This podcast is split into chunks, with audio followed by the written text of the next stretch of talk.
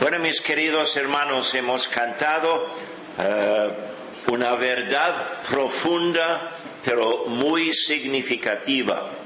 Mi alma tiene sed de Dios. Dios ha creado al ser humano con una necesidad profunda de una relación íntima de amor con su creador. Todo lo que vemos en el mundo, de odio, de violencia, sí, de drogadicción, de borrachera, todo es síntoma de la frustración de no tener esa sed saciada. Y cuando hablamos que en nuestro tema esta semana de la salud, psicológica del creyente, eh, nos estamos limitando realmente a la vida del que puede entrar en esa relación íntima, porque la tragedia del mundo es que hay una barrera entre el ser humano y su Dios la barrera de la justa condenación de Dios sobre nuestros pecados. Y la diferencia, lo que hace, aunque en realidad la palabra creyente que usamos mucho, eh, para mí no me satisface de todo. Sí, es uno que crea, pero miembros de la familia de la fe, eh, es más que creer, es una fe, como ya vamos a ver eh, esta tarde. Eh, el creyente es uno que conoce a Cristo como su Salvador personal. Sabe que en la cruz del Calvario, el Cristo de Dios, en su ser perfecto, se cargó de la condenación que yo merezco y entonces al aceptarle a Él, al entregarle la vida a Él, se quita de en medio esa barrera y ya puedo entrar ahora en la relación que sacia las necesidades, los deseos más profundos de mi ser. Sí, el mundo em, da testimonio trágico pero totalmente fidedigno de, esa verdad, que el alma humana tiene sed de su Dios. Entonces, volviendo ahora al tema principal de esta eh, semana, entramos en el segundo estudio. Hemos eh, basado lo que ya vimos como introducción al tema anoche. Eh, hemos, visto, eh, hemos pasado todo en lo que dice Primera Tesalonicenses 5:23, a base de este versículo y especialmente apoyado por Hebreos 4:12 como vimos anoche. Yo estoy convencido de que el ser humano se compone de tres partes.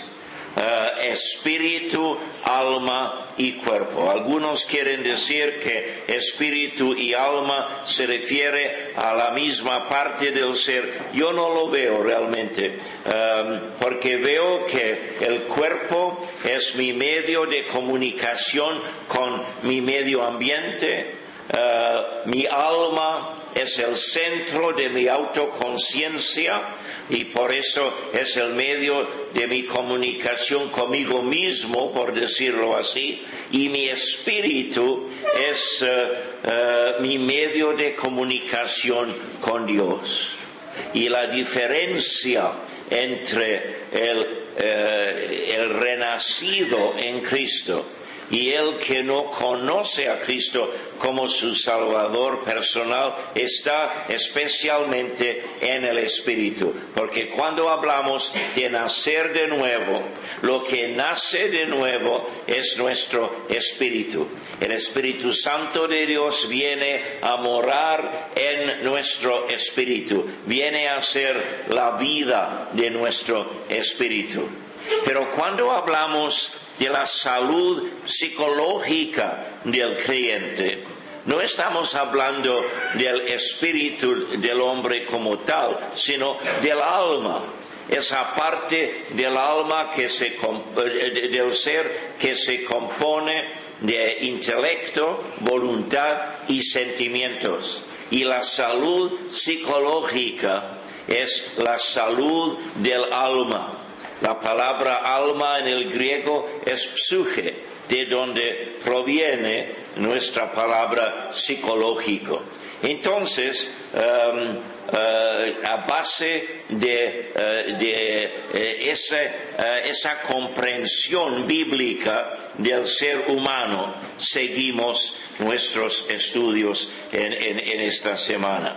Entonces, se trata de la salud del alma, entonces, compuesta de intelecto, voluntad y sentimientos. Y esa salud del alma, como notamos anoche, se caracteriza por un reposo por dentro. Si llevamos por dentro conflictos y frustraciones, entonces, obviamente, no podemos decir que gozamos de una salud perfectamente eh, en lo psicológico. Se caracteriza por el reposo, aquella paz de Dios que sobrepasa todo entendimiento. Esto ya hemos notado ayer. El creyente nace de nuevo, lo repito, al aceptar a Cristo como su Salvador y se entrega a Él como el Señor de su vida. No es una mera creencia ligera, superficial, sino que abarca la entrega del ser al señorío del Cristo que murió por nosotros en la cruz del Calvario. Esto es lo que hace la diferencia. Y en ese momento el Espíritu Santo viene a ser la vida de nuestro espíritu y allí mora en el espíritu humano. Pero en el caso del creyente, dada eh, la presencia del Espíritu Santo de Dios, eh, dando vida a nuestro espíritu humano, hay tensiones particulares que existen en el ser del creyente cuando no haga caso del efecto de este renacimiento. Es, es cosa hecha que al aceptar a Cristo ya hemos nacido de nuevo y si no, no hacemos caso de esto, obviamente esto ha de crear tensiones particulares dentro de nuestro ser. Y a esto nos eh, dedicamos a estudiar en esta serie, porque esas tensiones son tensiones eh, especialmente eh, notadas en la vida de un hijo, una hija renacidos eh, de Dios. Entonces, sabemos que eh, de esas tensiones, que hay a lo menos tres áreas de estas tensiones que se eh, demuestran, se manifiestan en nuestra vida. Y esto es nuestro tema para el resto de la semana, porque tenemos tres estudios por delante, ahora, mañana y pasado mañana, si Dios quiere. Y nos toca notar tres áreas de estas tensiones, una en cada estudio. Y esas áreas las vemos mencionadas en Primera de Corintios 13, 13 eh, es un versículo sumamente conocido, eh, conocido por los que eh, estudiamos la palabra de Dios, por supuesto. Ahora permanecen la fe, la esperanza y el amor. Estos tres, pero el mayor de ellos es el amor. Tres bendiciones gloriosas que eh, están al alcance de cada hijo renacido de Dios, cada uno que conoce a Cristo como su Salvador personal. Pero también si no hacemos caso de, eh, de esto y si no vivimos a la luz del efecto que el Espíritu Santo que mora en nuestro espíritu ha de tener sobre nuestro ser, sufrimos tensiones.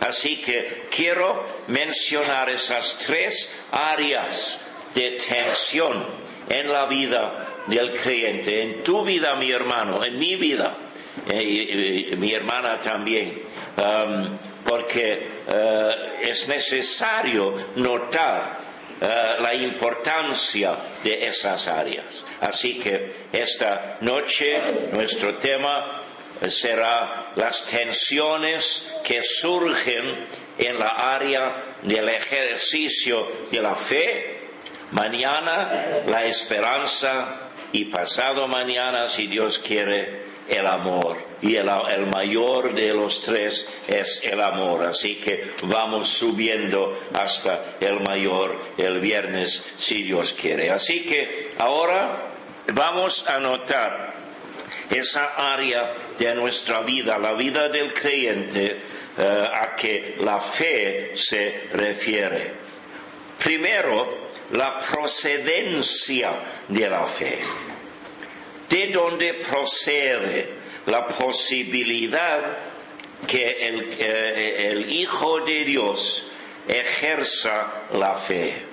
Lo que pasa es esto, de que al venir a ser la vida del espíritu del creyente, como ya hemos dicho, el Espíritu Santo transforma la mera creencia humana en fe salvadora. El pecado ha tenido tanto efecto en nosotros.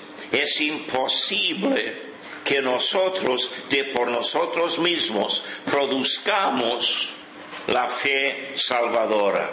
Pero sí, cuando escuchamos el Evangelio y sabemos muy bien que la única salvación posible para nosotros se encuentra en la obra hecha por Cristo en la cruz del Calvario por, por nosotros, creemos la palabra. Y en ese momento, al entregarnos a lo aprendido, el Espíritu Santo viene y transforma esa mera creencia humana nuestra en fe salvadora. Esa fe procede del Espíritu que mora en nosotros. Él nos da el, poder, la capacitación necesaria para llevar una vida de fe salvadora.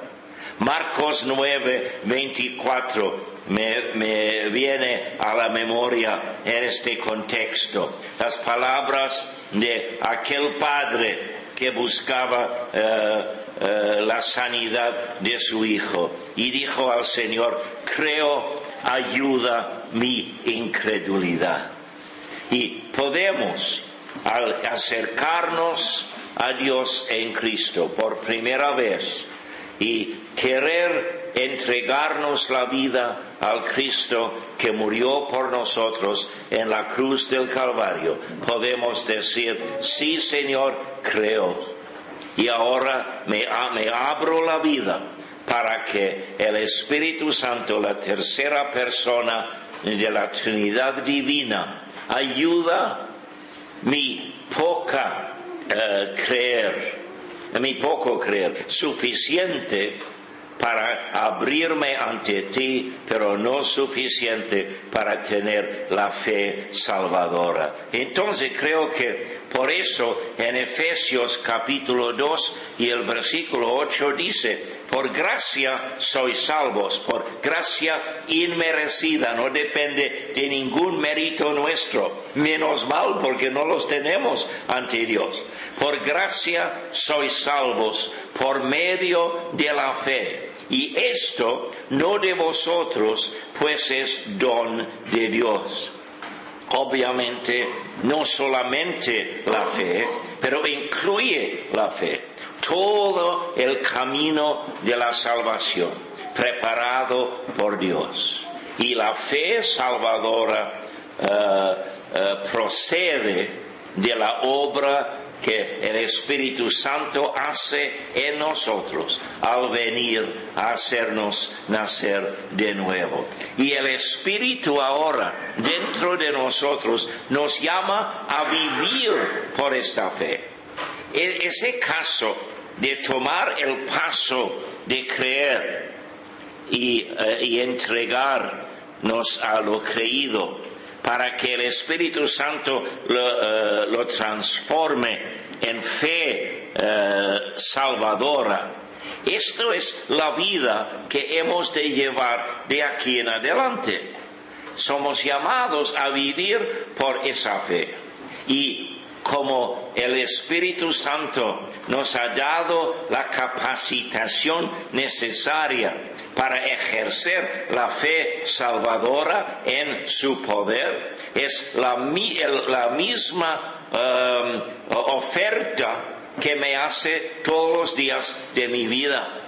David, te llamo a seguir el camino que Dios te ha trazado pero que lo hagas no dependiendo de ti mismo, sino dependiendo de mí. Yo te ofrezco toda la capacitación necesaria. Habacuc 2.4 es un versículo eh, citado tres veces en el Nuevo Testamento. Dice, el justo por su fe vivirá.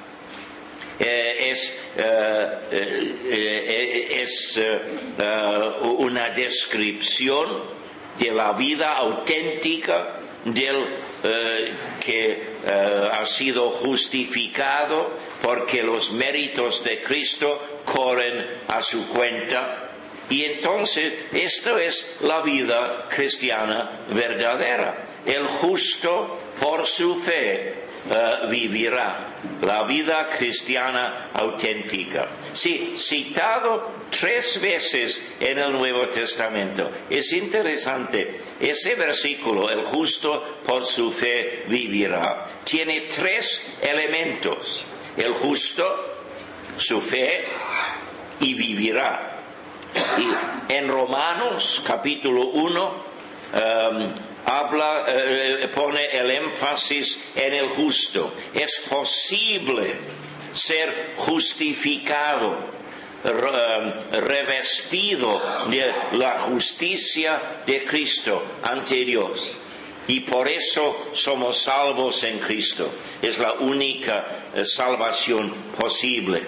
En Gálatas el énfasis está en la fe eh, eh, y, somos salvos por la fe y no por nuestras obras. Y en Hebreos, eh, al citar otra vez el versículo, el énfasis está no solamente en nuestra entrada a la vida, sino a la vida que hemos de llevar todos los días. Y esto es el énfasis que tenemos en este momento. El Espíritu nos llama a vivir por la misma fe que nos ha, traído a ser hijos renacidos de Dios. Entonces, de ahí procede la fe del Espíritu Santo mismo. Pero tengo que seguir eh, repitiendo, el Espíritu Santo dentro de tu ser no se impone. Él espera que aceptemos por la fe esta realidad, que nos entreguemos a esa realidad y que vivamos sus consecuencias. Entonces, si el Espíritu Santo no, eh, eh, se eh, impusiera sobre nosotros, en un sentido sería más fácil llevar la vida, pero esto sería una vida de automata, no una vida de ser humano creado para una relación personal con su creador. No, el Espíritu espera que aceptemos esta realidad y eh, en su poder que llevemos una vida de fe. En segundo lugar, entonces, los prerequisitos de la fe, las actitudes necesarias en nosotros para que estemos abiertos para recibir esta capacitación del Espíritu, para que Él nos dé la capacitación necesaria para vivir por la, fe en, eh, en el Cristo que nos ha salvado. Los prerequisitos. Y hay dos. El primero es la confianza en Dios. Obviamente no vas a llevar una vida de fe eh, sin tener la suficiente confianza en tu Dios. Y en segundo lugar, la dependencia. No depender de ti mismo, sino depender del poder capacitador del Espíritu dentro de tu ser. Entonces vamos a notar eh, esos dos en orden. Primero, la confianza. Eh, Proverbios dice mucho, el libro de Proverbios, sobre la confianza. En el capítulo 16 y el versículo 20 dice, el que confía en Jehová es bienaventurado. Es una bendición de vida confiar en Dios, levantarnos por la mañana, no sabiendo exactamente lo que tenemos por delante, pero no importa. Señor, me confío en ti. Entonces, venga lo que venga, yo entro en eh, los quehaceres del día reposando en ti, confiando en ti. Obviamente, esta es una bienaventuranza. El, que confía en Jehová es bienaventurado. Hay otros, otras referencias en Proverbios también. En el 28 y el 25 también habla de el que confía en Jehová pero esta vez dice, el que confía en Jehová prosperará. Ahora cuidado, hay tendencias, hay corrientes um, entre uh, uh, la iglesia de Cristo en estos días, lo que llamamos um, la teología de la prosperidad. Y creo que eh, su problema es que dan una definición sumamente materialista a la palabra prosperidad. Dicen que cada creyente tiene el derecho de pedir riquezas materiales de su Dios y, también eh, la, salud física perfecta y eh, relaciones profundas y ricas con otros. Eh, la Biblia no nos promete esto. La, prosperidad es una prosperidad espiritual. Ahora, eh, dicen que eh, si quieres un coche más grande, si eres creyente, ya puedes no solamente pedirlo, sino casi demandarlo. El problema es esto de que hay eh, hay un factor que falta en esa actitud. En primer lugar, nutre el materialismo, que obviamente no es el propósito de Dios. Pero si a mí me hacía falta un coche grande para cumplir el propósito que Dios tiene para mí, yo sé muy bien que el Señor me lo proveería.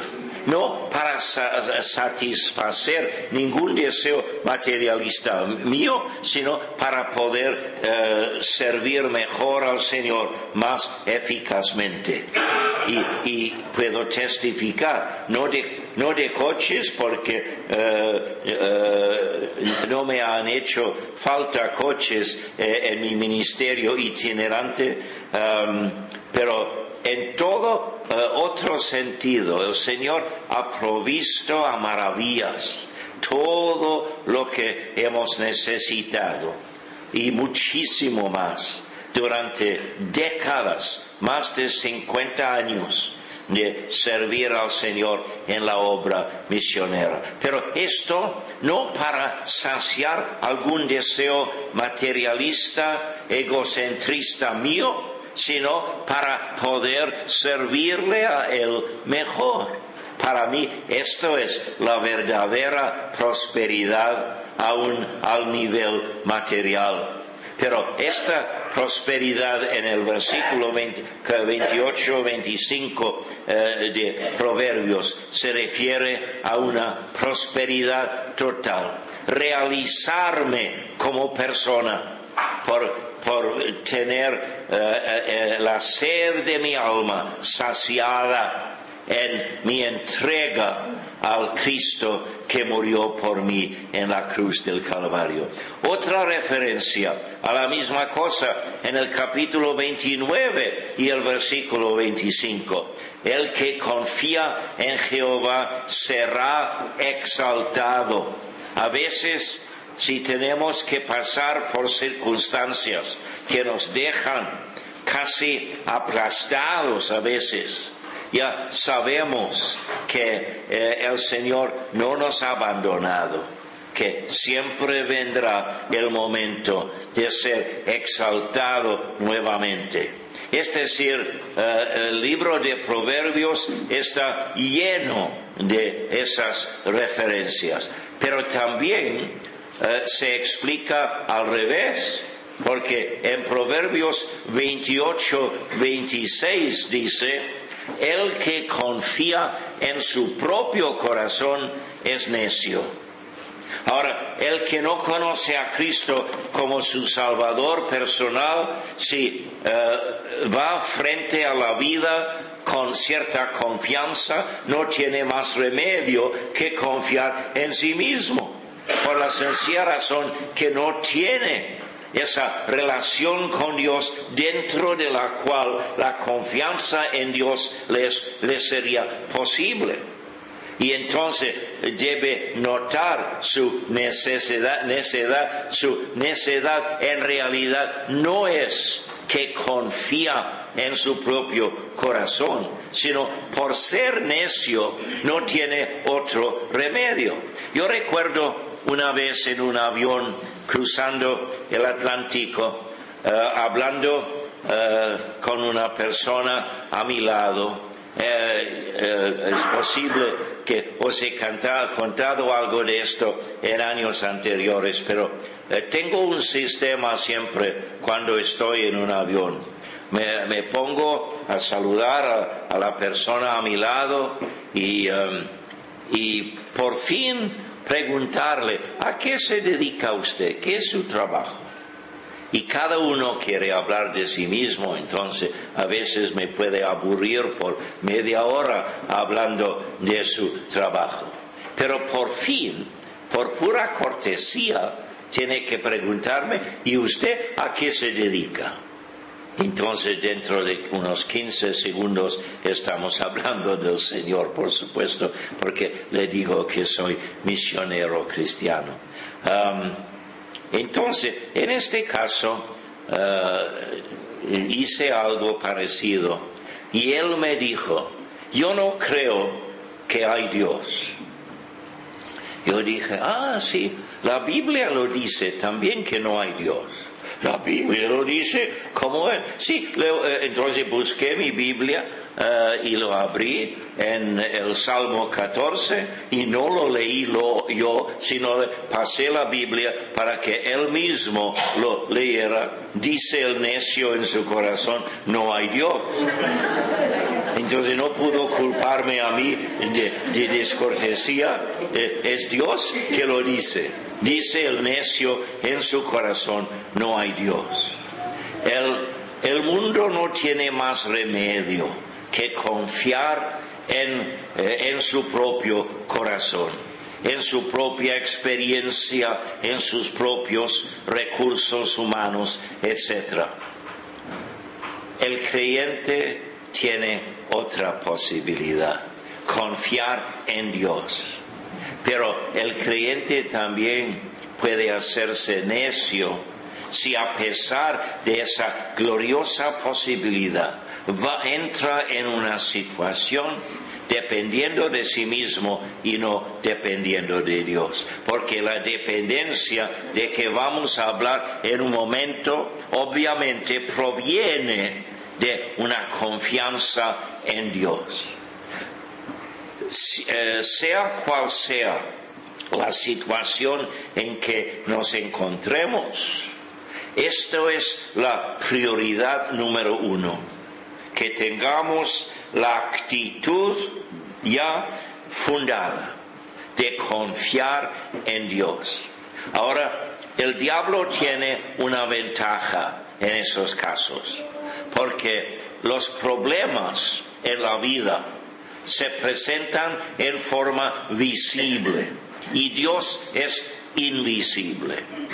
Y bombardeados por la problemática visible en el mundo, es muy posible pasar por alto la posibilidad de confiar en Dios en medio de todo. Pero la realidad de su presencia con nosotros, em, aunque sea invisible a estos ojos, es una, una verdad, es algo real. Y entonces el que confía en su propio corazón, si es creyente en Cristo, es sumamente necio, por, supuesto. Entonces, ahí tenemos um, esto y uh, la posibilidad de confiar en Dios. Y Dios es en todo confiable, en todo confiable. Es siempre fiel a sus promesas, me conoce a fondo, sabe exactamente lo que me hace falta en cualquier momento. Y no tengo que venir insistiendo no, insisto nada en la presencia de Dios. Él es mi, eh, eh, mi creador, el Dios soberano. Vengo por la fe, confiando en Él. Y es siempre confiable. Y por eso, qué necio es no entrar en la vida confiando en Él. Esto es uno de los prerequisitos. No vas a, vivir llevado por la fe que ya te ha salvado de tu parte. No puedes vivir así sin que haya confianza en Dios.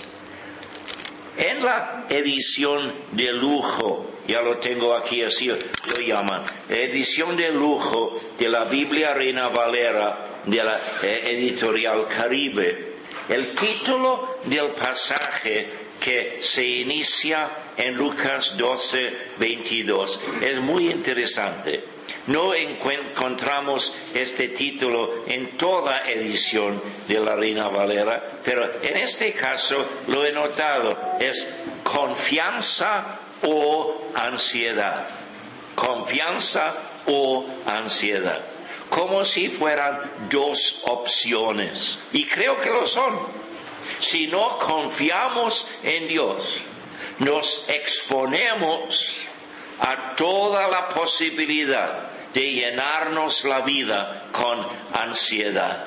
Ahora, la ansiedad es uno de los males psicológicos de que la naturaleza caída sufre. Tienes la tendencia natural de hacerte ansioso frente a cualquier problema. Tienes esto como eh, uno de los males de tu naturaleza caída heredada desde Adán. Pero en Cristo no es necesario vivir esclavo a las ansiedades, porque um, existe otra opción, por supuesto, confianza o ansiedad. Entonces, tenemos que notar, el no renacido no tiene más remedio que aguantar la ansiedad. No tiene remedio para esto. Um, los uh, um, uh, que llevan uh, la profesión de psiquiatras um, se ven día tras día con personas cuyas vidas están eh, ¿qué diré? Eh, son, están esclavizadas a las ansiedades. Entonces, eh, tanto que no tienen tiempo muchas veces para llegar a, a las raíces de su ansiedad, si no son creyentes, si no entienden la sed que el alma tiene por Dios, y todas las tensiones, etcétera, en esto, si no lo entienden, no tienen remedio verdadero tampoco. Entonces, lo que hacen en realidad tienen eh, ciertos medicamentos y el mundo ofrece al pobre ansioso, le ofrece drogas para contrapesar los síntomas de la ansiedad. Pero el problema sigue por dentro. Esto cubre los síntomas. Um, en cuanto a lo físico, si tienes un dolor de cabeza, ya no vas al médico. Tomas una uh, aspirina o algo así y esperas que el, um, uh, el dolor de cabeza pase. Pero si es un dolor agudo y persistente, obviamente tienes que ir al médico. Y el médico, si es un buen médico, sí te da quizás eh, algún calmante para que no sufras tanto, pero no lo deja allí, porque él sabe muy bien que ese dolor de cabeza no es el problema, es síntoma del problema.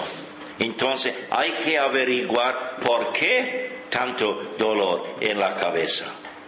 Y el psiquiatra muchas veces no tiene tiempo y muchos, según entiendo yo, um, no tienen la posibilidad tampoco de llegar a, solucionar el problema. Por eso solamente dan la aspirina o eh, su, um, su parecida.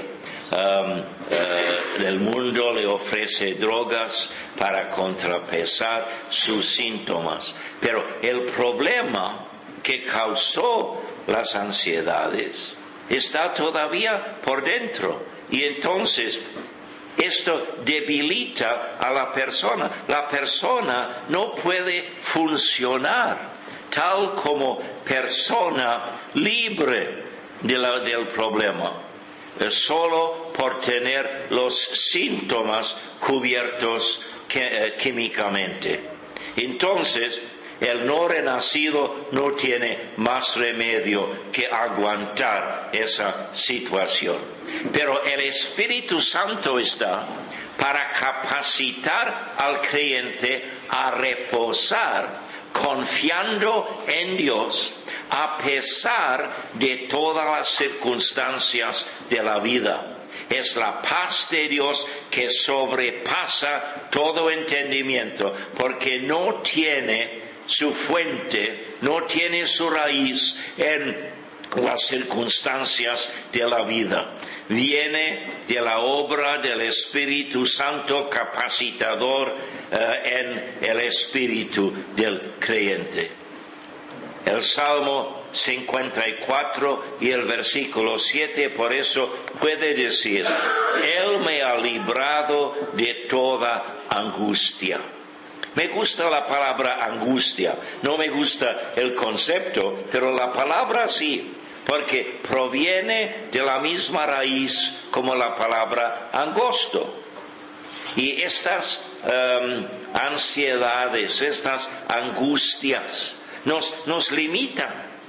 Si vivimos eh, dominados por, esas tendencias. Entonces, no podemos llevar una vida psicológicamente sana. Um, eh, es, es, algo angosto que nos confina, que nos limita. Entonces dice el salmista que ya aún en términos de aquella dispensación del Antiguo Testamento había probado eh, la ventaja de confiar en Dios. Dice, Él me ha librado de toda angustia. Pero el Espíritu Santo no se impone. Tenemos que abrirnos por la fe, aceptar que, que está en nosotros, mora en nosotros, y aceptar que está para capacitarnos a confiar en Dios, para dejar nuestras ansiedades a los pies eh, de Dios.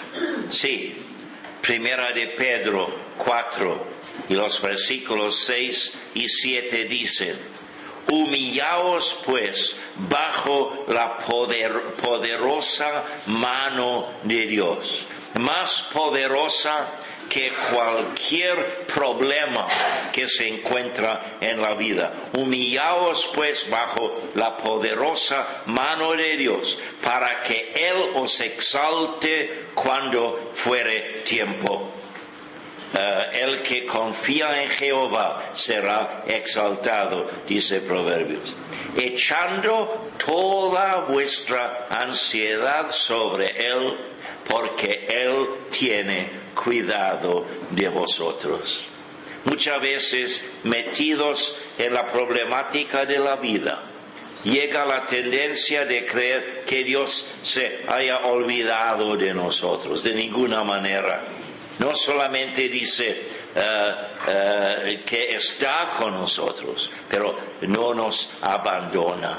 Es decir, tiene interés en nuestro bienestar. Esto es la posibilidad en la vida del creyente. Pero cuidado, ya tengo que eh, bueno, antes de esto, quiero mencionar también Filipenses 4 para otra vez subrayar esa paz de Dios. Dice, por nada estéis afanosos, sino sean conocidas vuestras peticiones. Si tenéis necesidad, no debes ponerte afanoso o ansioso ante la necesidad, sino eh, eh, que sea esa necesidad tuya um, eh, eh, eh, formada en petición a Dios. Orar sobre esto en toda oración y ruego con acción de gracias.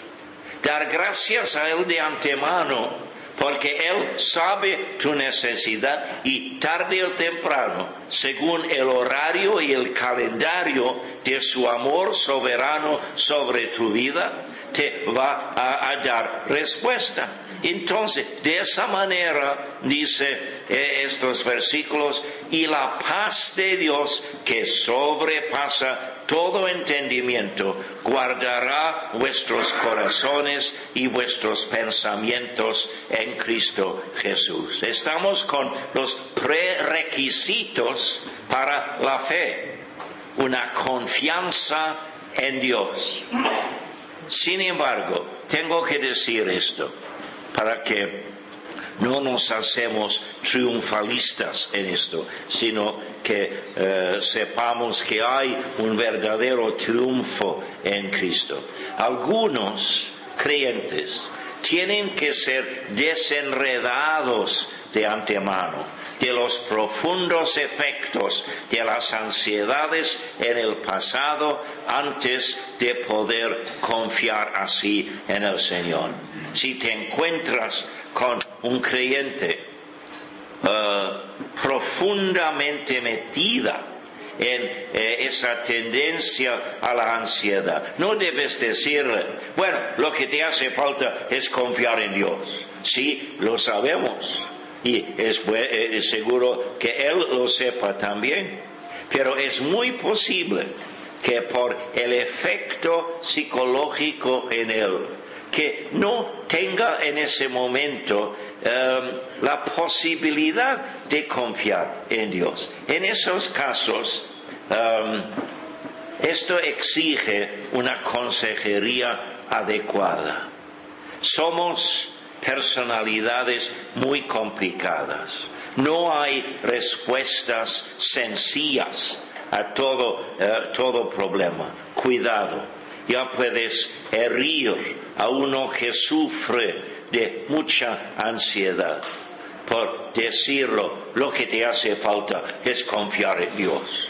No, orar por Él y orar también que eh, tenga la oportunidad de una consejería adecuada por parte de uno que sepa tratar con esas condiciones eh, psicológicas.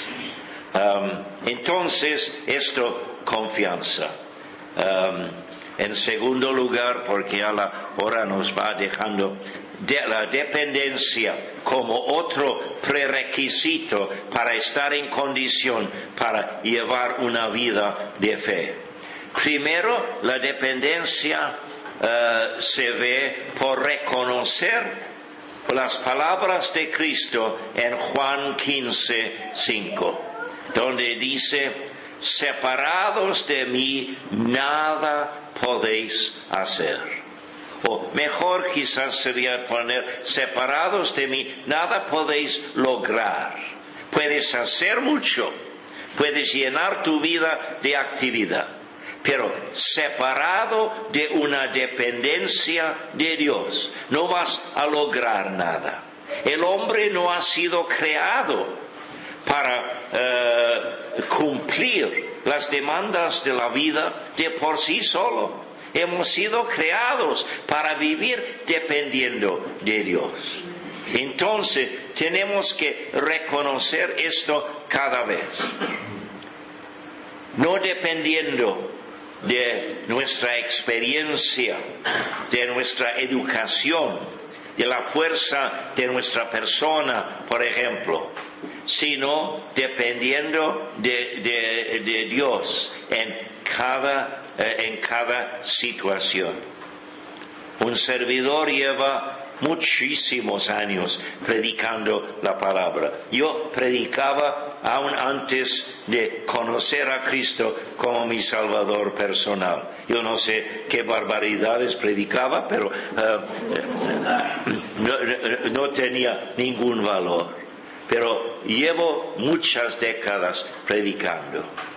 Sí, podría ponerme aquí a predicar sin depender nada de Dios, solamente eh, dependiendo de mi propia experiencia. Y el oyente, aunque no supiera identificar el problema, sabría muy pronto, aquí hay algo que falta. Porque si dependemos de nosotros, nada podemos lograr. Yo tengo que depender de la unción del Espíritu Santo para el ministerio, tanto ahora como en cualquier momento de mi vida. Y así será hasta el fin. Es decir, separados de mí, nada podéis hacer. Expreso mi dependencia en Dios, en primer lugar, por reconocer esa verdad. En segundo lugar, por adoptar la actitud del apóstol Pablo en Filipenses 4:13, cuando pone, todo lo puedo en Cristo que me fortalece. No, imposible. No puedo hacer todo, porque Cristo no me va a fortalecer para todo. No puedo decir, puedo mentir en Cristo que me fortalece, porque no me va a dar fortaleza para mentir. Obviamente el todo representa todo lo que está en la voluntad de Dios para mi vida. Entonces puedo, confiando en Dios y dependiendo de Él, tanto en la parte negativa de no depender de mí mismo y en la parte positiva de confiar en la capacitación del Espíritu Santo, entonces ya estoy con confianza y dependencia ahora en, eh, en condición para entrar en la vida eh, eh, ejerciendo la fe capacitadora. Entonces, las consecuencias de vivir así confirman la capacitación del Espíritu Santo según la promesa. No es por sentir eh, el, Espíritu, sino por ver las consecuencias de su obra logrando algo que yo de por mí mismo no podría lograr. Entonces, esto es la gloria de la vida de fe. Entonces, eh, rápido el proceso de la fe, porque tenemos que notar cómo eh, eh, la fe procede, cómo actúa.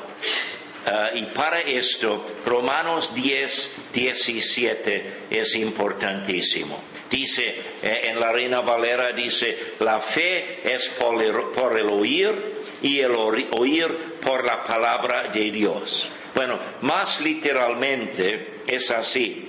La fe es por el oír y el oír por una palabra por parte de Dios. Eh, el eh, artículo eh, definido um, la palabra, la no existe en el griego, es por una palabra por parte de Dios. Dios me comunica su voluntad, lo que Él quiere, su propósito en cierta situación. Entonces la fe responde. ¿Por qué? Porque la fe nunca toma la iniciativa. La fe nunca toma la iniciativa y por eso es imprescindible que demos la, debida prioridad a nuestra relación personal con el Señor. Para que dentro de esa relación el Señor nos comunique lo que Él quiere de nosotros de día en día.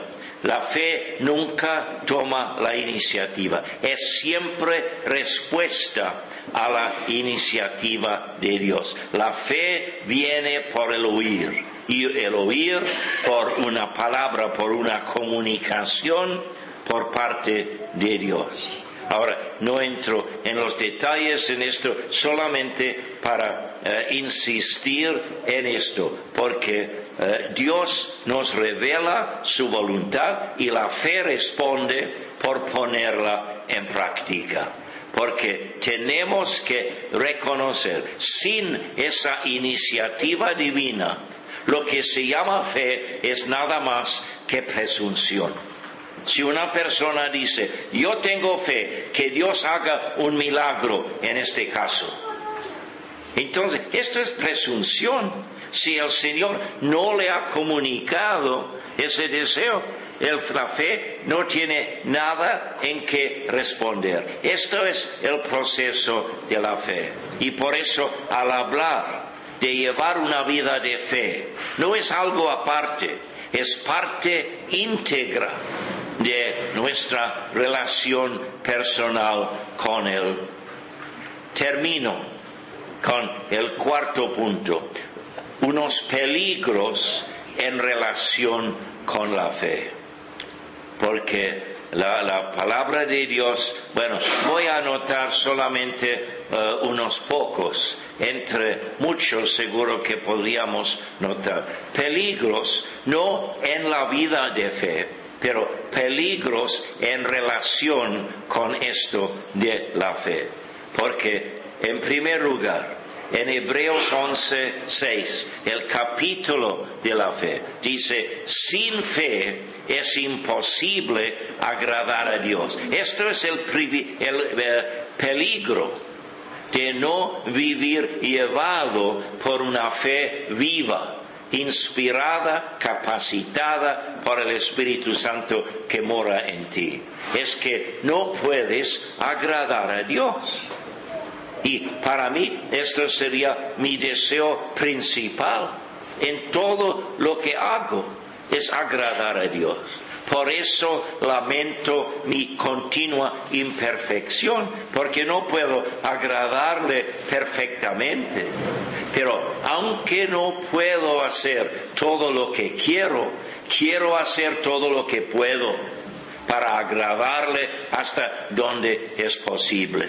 Esto es uno de los peligros.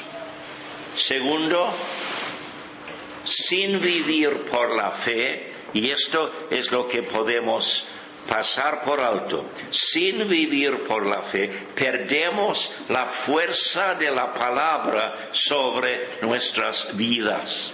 Hay un versículo no tiene que ver realmente con creyentes como nosotros, pero es muy importante en Hebreos capítulo 4 y el versículo 2, hablando de algunos, dice, no les aprovechó el oír la palabra por no ir acompañada de fe en los que la oyeron.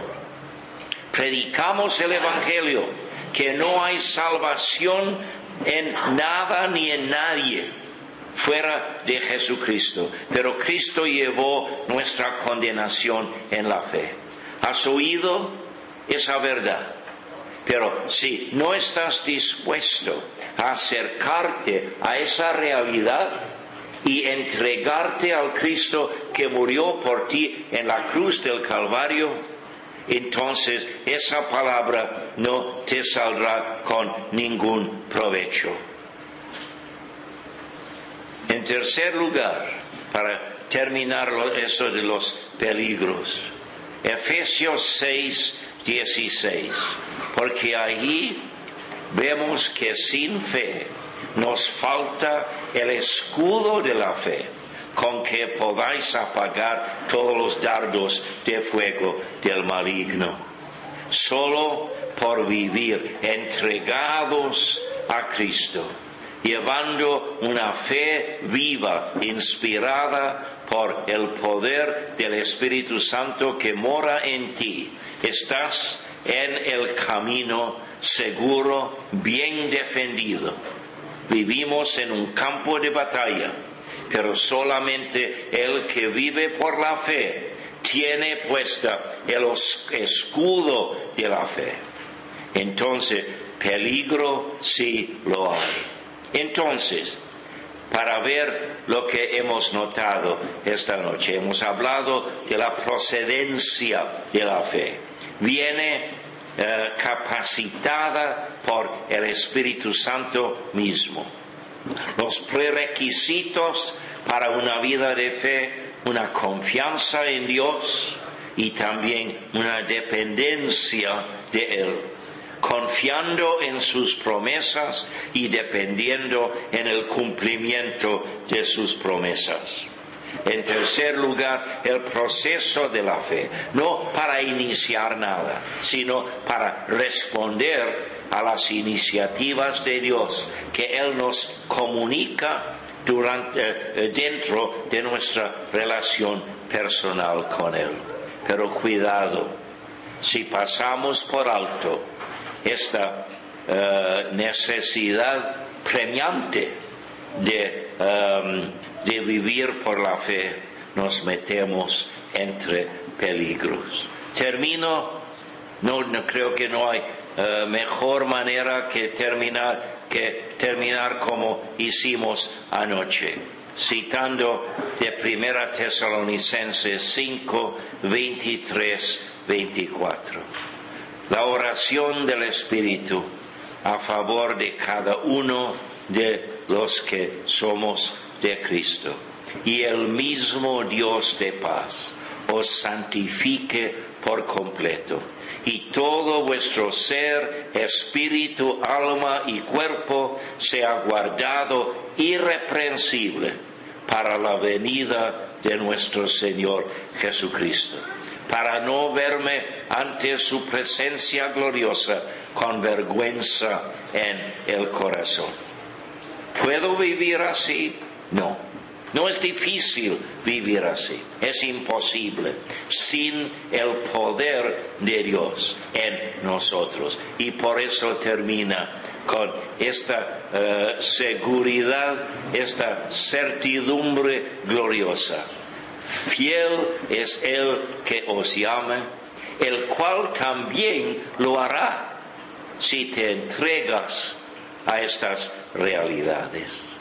Gloria a Dios por una vida tan precioso, eh, preciosa aquí en la tierra, sin pensar en toda su envergadura que nos espera en la eternidad.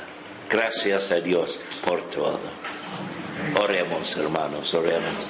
Nuestro Dios y Padre, venimos ahora pidiendo nuevamente que tú traduzcas todo esto de un mero montón de palabras que puede resultar así bombardeando el oído. Pero Padre, que se traduzca por ti mismo en palabra viva y eficaz, que eche raíces en la vida de cada uno de nosotros y que lleve fruto para tu gloria. Padre, queremos pedirte muy en especial en este momento por cualquiera que nos honre con su presencia en este momento, pero que todavía no conoce personalmente a Cristo como su Salvador y el verdadero Señor de su vida. Oh Padre, que eh, sabemos que el oír meramente la palabra tuya no es suficiente. Hay necesidad de entregarnos a la realidad eh, expuesta.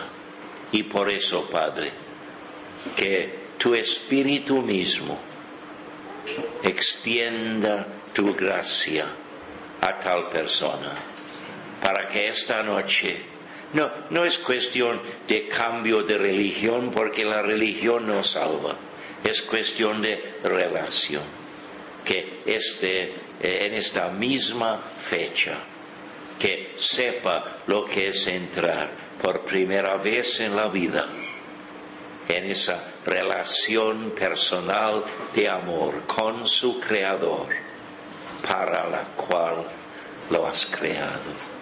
Oh Padre, gracias por estas posibilidades, pero también gracias por estas realidades que muchos aquí esta noche tenemos la posibilidad de vivirlas de día en día y queremos ser y hacer para alabanza de la gloria de tu gracia inmerecida. Todo esto, Padre, en el nombre del único pero totalmente suficiente Salvador, tu Hijo amado, el Señor Jesucristo. Amén. Amén. Que el Señor os bendiga, hermanos.